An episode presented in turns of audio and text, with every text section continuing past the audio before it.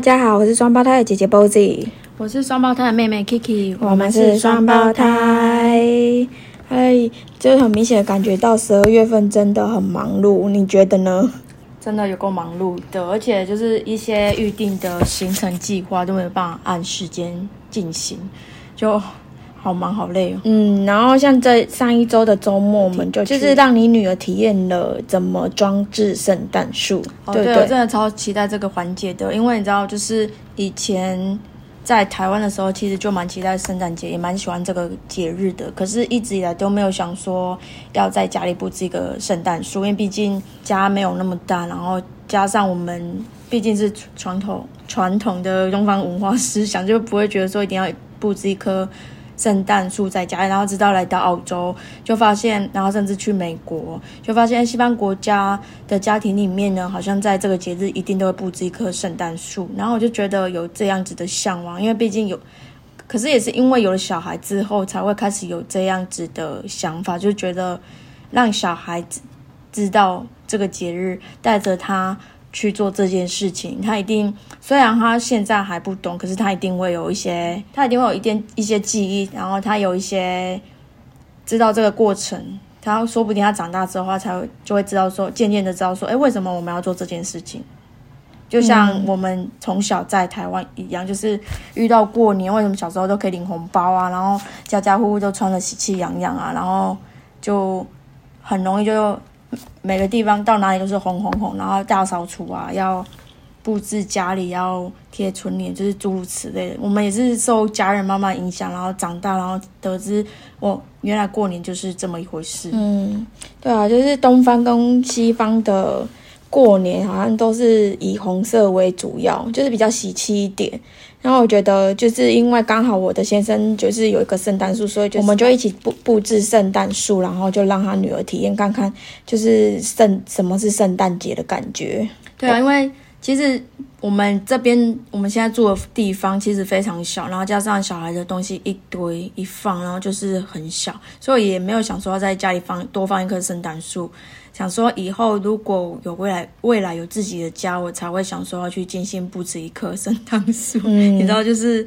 地方妈妈的那一种想法，就是很实际。所以刚好姐夫家有一棵圣诞树，然后我们就去到他家，然后刚好也让。我自己体验一下那个过程，因为我连我自己都没有体验过。对，我们从来都没有体验过，就是装置圣诞树的感觉的过程。对啊，而且很巧是因为我们会有一个 Christmas party，所以就刚好就是借了这个机会，然后大家一起布置一下圣诞树。嗯，为了为了 Christmas 之夜做准备，对，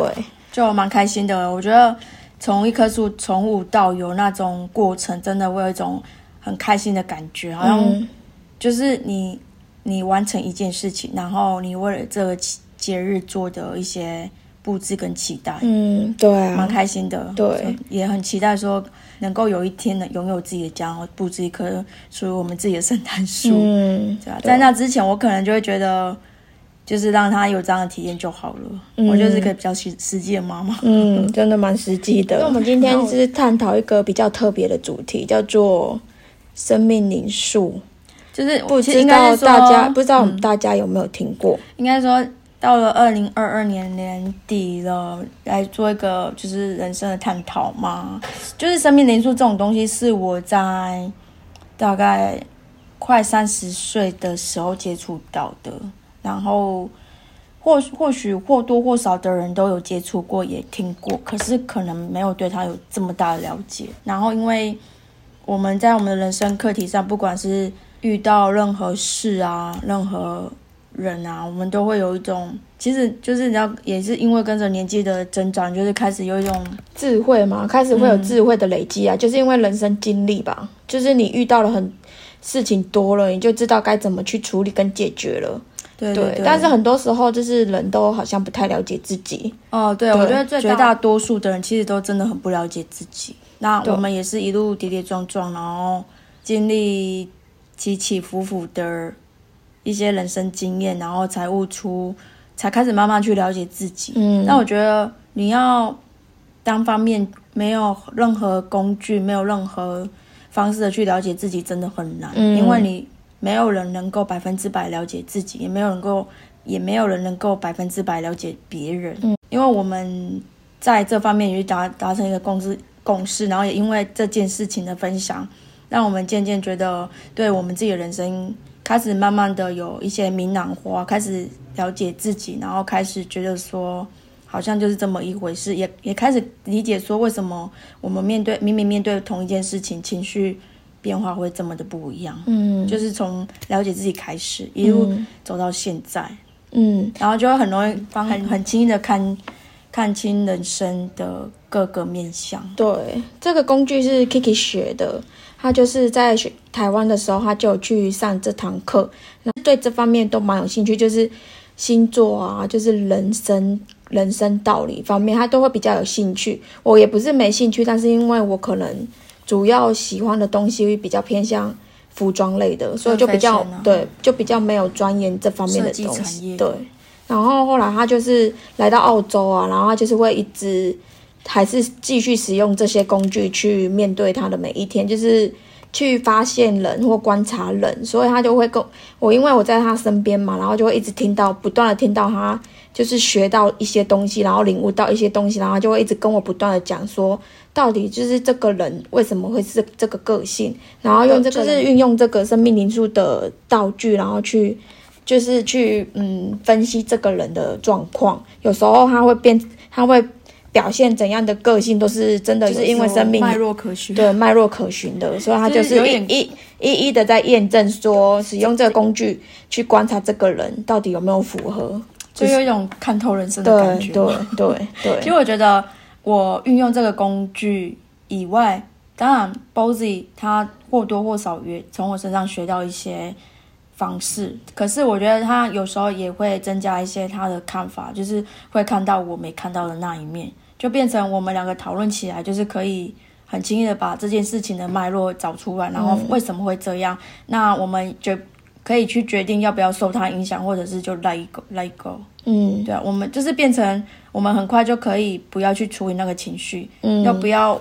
把自己一整天的好心情，然后就窝在那个情绪里，嗯，就我们就很很互相的辅辅助着彼此越过那个不开心的负面的。对啊，因为我觉得人生活在这个世界上，人是群体的动物，你说要一个人一一个人一直独独来独往，或者是。独善其身嘛，好像不太可能。除非你真的强大到不需要离开。对，我们都我们都还拿金城武的例子来讨论说，因为如果你有办法像金城武，就是他拥有这么多的财富，然后有办法就是神隐这么多年都不被不被打扰，然后还可以就是继续对，都还可以继续生活。你你的生存不会有任何问题的时候，你才是真的有办法做到这个样子。但是在你还没办法。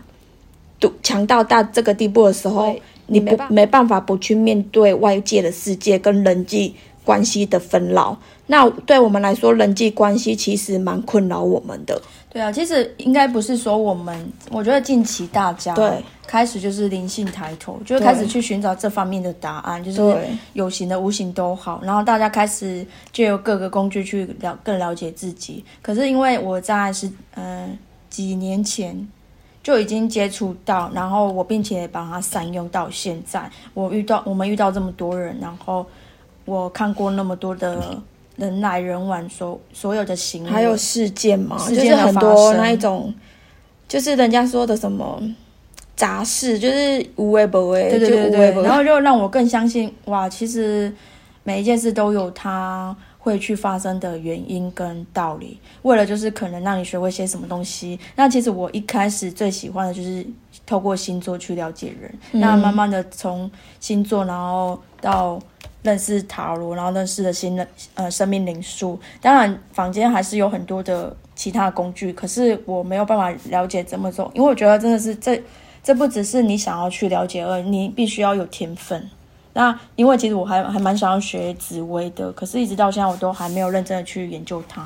所以我就觉得目前学到这些工具对我来说就已经很受用，而且很够用了。嗯，而且我觉得去，我觉得有了解了解后有好也有不好，因为像我了解之后，我可以很很快就看透一个人。的一些行为模式跟他思考逻辑。可是不好的点就是你会反而做事情就碍手碍脚。嗯，比如说生小孩这件事情，你就不会希望说他是什么样灵数或是什么样星座。哦，对，就是会避，就是希望自己不要生到自己可能不太喜欢，或者 或者是跟自己本身相处不来的星座，这个可能就是比较不好的地方，因为你会太受影响。像那时候，我觉得我没有想太多的时期，Kiki 一直在跟我讲这些的时候，我真的没有想太多，然后我的人生就是对啊，没有想太多，你反而不会去记，你不会 care 太多事，你也不会去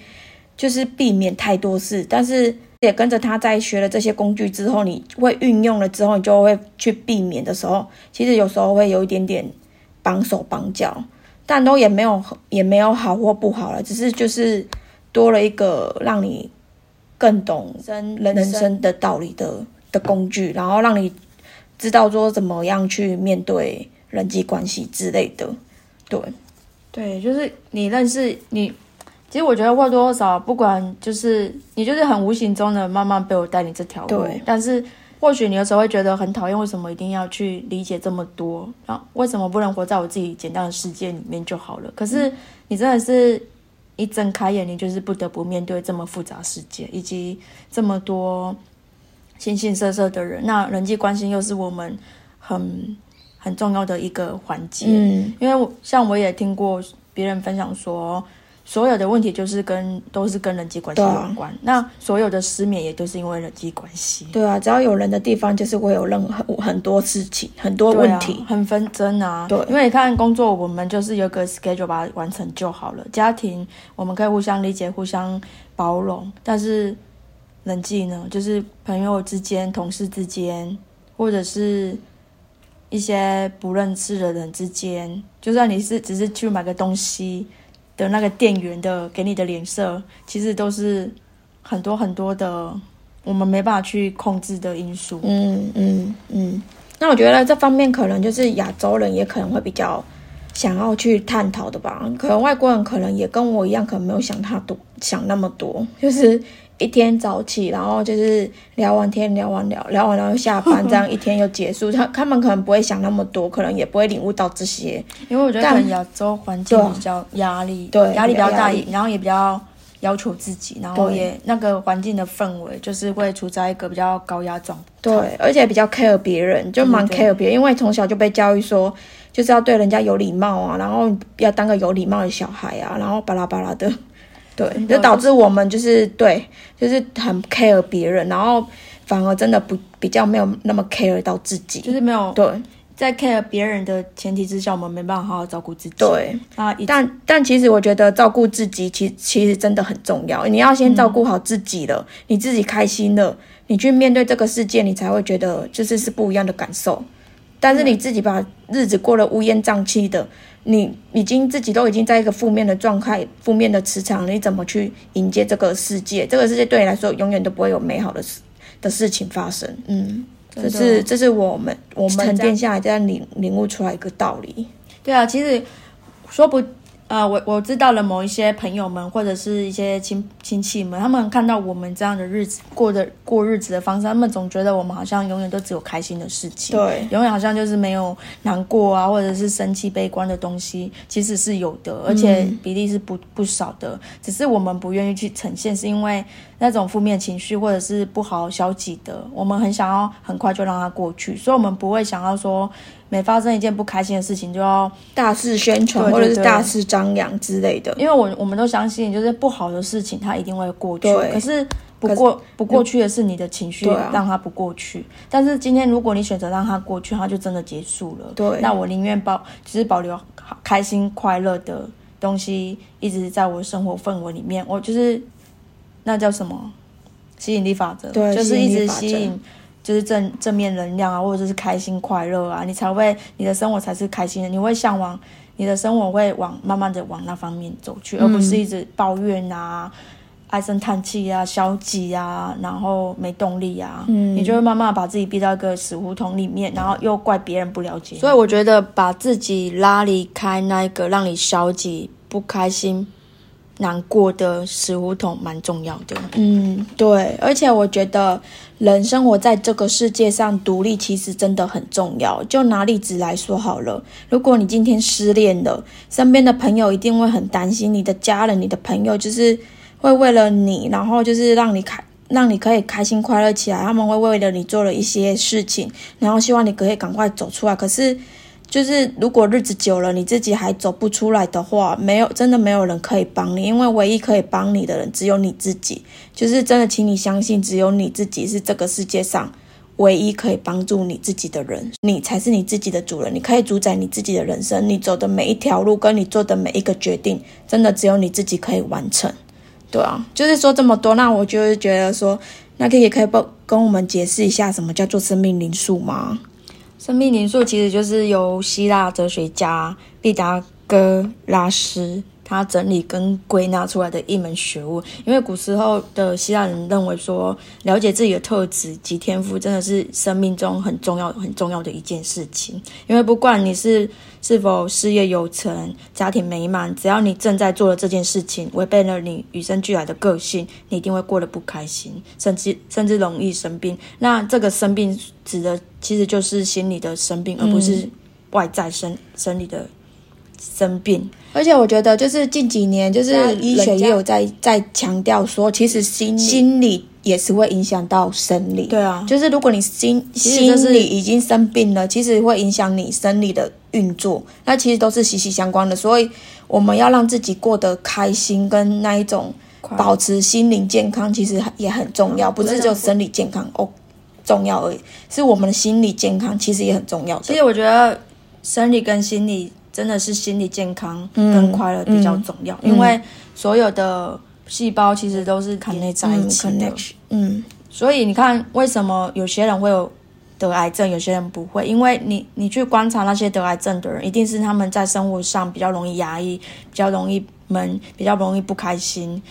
所有的压抑的情绪放到里面去，其实它并不是解决哦，它还是在里面。嗯，你只是把它绽放到一个你你你以为没事的，你以为就是不会再不会再有事的地方。对，可是其实它还是会在你内心里面产生一些你没办法去控制的化学变化。所以我会觉得，诶，当我去领悟到这些的时候，我就觉得。就是人的内心深处的快乐跟满足真的蛮重要，嗯，所以了解自己真的是就是每个人生命中很重要的一件事情。对啊，因为你看像社会事件那些恐怖情人跟杀人犯，真的都是累积一段时间然后才才爆发的。对啊，可是这个过程你完全不知道他发生什么事。对，可是说不定他已经心理生病了。如果我们及时伸出援手去帮助他，说不定他不会做这样的事情，反而他能够。往更好的方向走去，但是因为我们封闭的社会，让我们不理解的状况下，就是没办法去阻止他人，嗯，然后去改变一些什么，对我觉得很可惜的。所以也因为了解这些啊，就会让我觉得说，我当初应该是去走心理系的，因为这都是年年相关。但我学完这个工具之后啊，我就会觉得说我就是一个业余的心理辅导师，嗯，就是。就会慢慢想要往这方面前进，因为我觉得帮助一个人开心快乐也是一件做善事的善事，对，做善真的也是一件善事。但是当然，有些人你他可以听着你我的话去改变，可是有些人没办法，那就也没办法，因为改变真的是从自己开始，任何人都帮不了你，只有你自己愿意，你才有办法去改变你的人生，改变你的想法，改变你的一些外在内在的条件，嗯，就是这样，嗯，对啊。那回到生命灵数呢？其实数字本身一直以来就是一个很神秘的东西。那生命灵数其实很简单的去理解，它就是一到九个数字，嗯，就是人的一生都会有几个数字跟着你吗？两个数字，甚至有些人是到三个数字。其实我觉得讲到这个真的是乐乐的，说不定我们要分两集来说。嗯，那简单来说，其实我觉得应该大多大多数的人都已经知道生命灵数了。那我也是还是讲一下好了。生命灵数的算法，它就是一个人的出生年月日去做计算，然后比如说。一九九零年一月一号出生的小孩，他就是一加九加九加一加一等于多少？应该是二十一。就是不管那个个就是尾数是多少，一定要加总到个位数，所以二加一等于三嘛。那表示这个人就是三号人，他有三号的特质。那三号的关键词就是创意、理想、成长、自尊心、自我价值会呈现好的一面。所以我会觉得三号人呢，他本身给人家的感觉就是开心快乐，然后无忧无虑，就像个小孩子一样。然后相对他就是会容易呈现。就是优雅的一面，那加上他就是一个比较搞笑，说话就是谐星成分，就你会觉得很很对比，就是又搞笑又优雅，就是一个很矛很强烈的对比，对，很矛盾的，也很矛盾的心对，可是因为三号人他们是那一种小孩子的个性，他们觉得人生就是要开心快乐，所以他们永远就是呈现在外人面前就是一个开心的样子，所以我会觉得。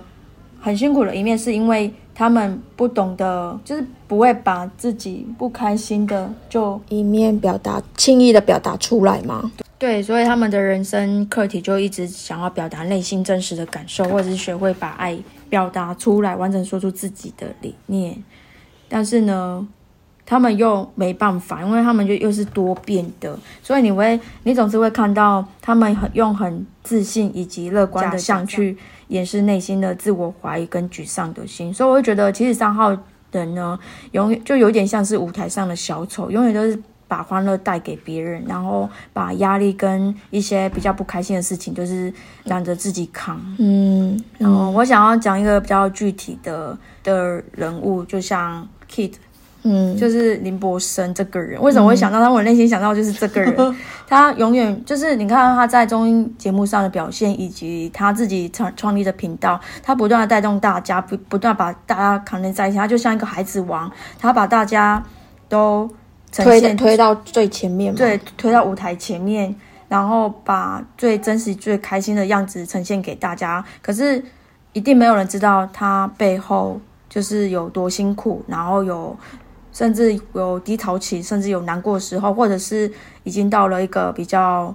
没办法再承受的阶段，一定都有。所以这三这时候三号人的身边的那个人就会比较辛苦一点。嗯，对。但是大多数他们都能够把生活 handle 得很好。嗯嗯嗯，对，这就是我对三号人的见解。对，就是听他这样子讲，我也会因为这样去观察身边的。然后，但我觉得，对张浩伦对我来说，就是我有一个非常羡慕的特质，就是他们通常都蛮幽默的。哦，他们就是看似很艰难的任务或看起来很困难、很负面的事情，但是他们从他们嘴巴讲出来就是一个很好笑的事情。对他们很有，他们很愿意自娱于人，然后很愿。动就是他们反应很快，所以他们很能够把一个比较尴尬的场面就是缓缓和的很好。嗯，就是你知道，就是孩子王嘛，他们喜欢大家都是开开心心的，所以他很愿意当那一个比较辛苦的角色。嗯，对，所以这就是我对三号人借鉴。那对照，其实我觉得他这个对照到塔罗牌，它就是塔罗大牌里面的皇后牌。那大家想象一下皇后牌。她就是一个皇后，穿的很优雅的坐在椅子上，从容不迫的，就是好像很自由自在、无忧无虑。可是其实她内心深处也是有承受一些压力，是我们外面的人所没办法去理解的。所以这就是我对三号人的，因为应该是说三号人他本身就是一个。你可以说他很简单，也可以说他很复杂，但其实他就是觉得只要大家开心，他就开心，就是这么一个简单的人。嗯，但是同时他又保保有他的优雅，嗯，他的生活，嗯，对，嗯。然后，因为我说每个人都有两个数字嘛，那另外一个数字呢，就是我们生日数的那个数字。比如说，我举例的这个人呢，他是一月一号生，那他生日数就是一，那他就是一号人，所以他另外一个数字就是一。那就是几，比如如果说有人生日数是十一或者是二十一，那就是一样嘛，就是一加一等于二，或者是二加一等于三，或者是。三加一等于四，反正就是诸如此类，就是一定要加到个位数。个位数，嗯，那一号人呢？他的关键形容这个人的关键词啊，就是主动、创造力、动力、无中生有的人力、独立、领领导力。但是他们呢，他们非常的需要被重视，所以你可以想象，一号人就是一个很。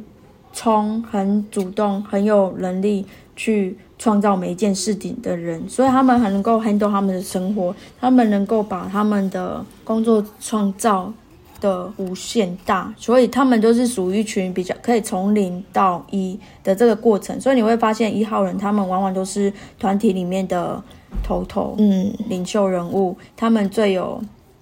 就是很有想法，然后很有能力，会激荡出很多的，创造出很多的事情。就是他们很很适合带着大家走，可是很很可惜的是，他们就是往往他们的耐心没有办法达到最后，所以往往就是前面开创的很好，可是到后面没办法收尾的时候，就会很容易就是半途而废，这是比较可惜的一点。嗯，那再加上呢，他们。就是应变能力也很好，然后就是具有很大的主张，所以应该是说一号人只要确定了要做哪一件事情，他一定会从进行到结束都会把它发挥得很好。嗯，这是他们很厉害的地方，也很很强的地方。嗯，他们不容许任何人去破坏他们的计划。所以如果说呢，在工作上场合上你们遇到一号人，就会觉得。有时候很强势，然后但是有时候又觉得，哎，他他好像开创了一些很多很多不一样的东西，就是也蛮佩服他。因为其实我蛮喜欢跟一号人沟通的，因为我觉得跟他们沟通可以激荡出很多火花。像我，像我觉得我很欣赏他们的反应快这件事，因为我我反应不是很快的人。然后每每在跟他们聊天的时候，就是他们会带领着我，让我反应变得很快。然后你可以跟他们。一来一往，一来一往，他们完全不会让你觉得你一定会输，因为讲他们的感觉。我觉得，因为跟他们聊天也可以激荡我很多思维之类的。真的，就是真曾经有一段时间呢，我真的很喜欢跟一号人一起工作，然后也蛮欣赏一到一号人的特质，因为我本身就是一个比较被动型的，然后比较没办法就是独立创造型的，所以真的很需要有这样子的人带领我。嗯，就是相对的，他们。有创造力，然后我有耐心，就可以把一件事情做得更好，然后把一件案子开发得更好。对对，所以通常都是有一个为什么会这这个人搭配这样的个性，其实真的是有脉络可循的。对啊，所以你会觉得，你就去就是观察你身边周围的，就是很常出来讲话、很常出来组织事件的人，一定都就是大多数都是一号人。因为他们太对这方面真的太厉害了。那可以说一号人真的蛮适合当老板这件事吗？还蛮适合。他们真的就是，应该是所有很多企业家、创造家或者是一些大公司的老板们呢，应该身上的特质就具有一号居多。嗯嗯嗯。然后一个团体里面的头头应该都有一号那个特质。对。比如说，我们这个世纪伟大的智慧型手机发明家贾博士，他本身就是一号人，所以你你可以看到，他从以前就是发创造电脑到发明 iPhone，然后那种过就是把所有的心力都投入在这里，以至于过劳死亡，你就可以知道一号人有多么的强，他可以。无日无夜的去创造他想创造的东西，所以他就是有天生有这样子的一个动力，跟就是好像耗耗不尽的一个能力。可是其实他的内心也都是在跟自己内耗。嗯，对啊，就是他会想要完成自己的理想以外呢，除了除了他自己为了他自己的方便以外，他当然也是创造后人。就是使用上的方便，嗯，对啊，这就是我觉得我对一号人的见解，就是伟大的发明家，很有创造能力，很有领导能力，嗯，对啊，所以我觉得大很多的大公司呢，如果说你们有想要。雇佣人呢，你可以透过这方面去看到人的特质，就是一号人他非常的有向心力、创造能力。对，然后他们是主要是因为停不下来，所以会一直动头脑去想，对，说要怎么。所以久而久之就是就是很容易神经衰弱，就是精神方 应该就是神经方面的一些问题，可能睡也睡不好，或者是失眠之类的问题。嗯，这就是他们比较大的一个问题。嗯。所以就是每个人都有好的一面，但是另外一面也是有不好的时候，另外的一面。对，所以我就觉得，如果你可以透过这件事、这个数字去了解你本身的个性，你就能够更理解怎么去掌握你的人生。嗯，然后不要被情绪牵着走。对，然后如怎么跟别人相处，这个也是很重要的。对，真的，所以我会觉得，就是学了这么一套。工具之后呢，当我其实有一段时间呢，在工作场合上，我就不断的在跟那些同事们分享这些。那当我学完这套工具，回头去看我所身处过的团体，我发现很可怕，就是我也有有发现出一个道理，就是你本身是什么样的人，你所吸引来的人都是跟你同性质的。嗯比如说，我是五号人，我身边大多数的人就是五号人，因为你知道磁场相吸，大多呃相同的想法、做法以及个性，都很容易就是一见面聊几句话就决定这个人有没有办法成为你的朋友，有没有办法成为深交的朋友或者是浅交。嗯所以我觉得生命灵数也影响到这个，嗯对我来说是很具体的发生过。嗯对啊嗯，所以我会觉得这这真的很妙，所以学都学不完。那其实我们突然间会想要来分享这些，也主要主要是因为已经年底了，就是人生看过太多，然后也经历过那么多，很希望说在对在新的一年，大家都可以对自己有更大的了解，然后。不要再花所谓的钱跟时间去坚持在不对的方向上，嗯比如说该逝去的就让它逝去，该该调整的就去调整，该该离开就离开，该改变就改变，而不是一直花大把钱去找心灵的快乐。可是你人生，你如果你如果没有去改变，你在你把钱都花在不对的地方上，那其实你的人生只是一直在重蹈覆辙而已。嗯，什我们么都没有改变，然后什么都没有得到。对啊，我就是从一路从这样子的错误中走过来，才知道说要怎么去精准的知道什么适合自己，什么不适合自己，你才不用再浪费大把时间去走错的路。嗯，而且我觉得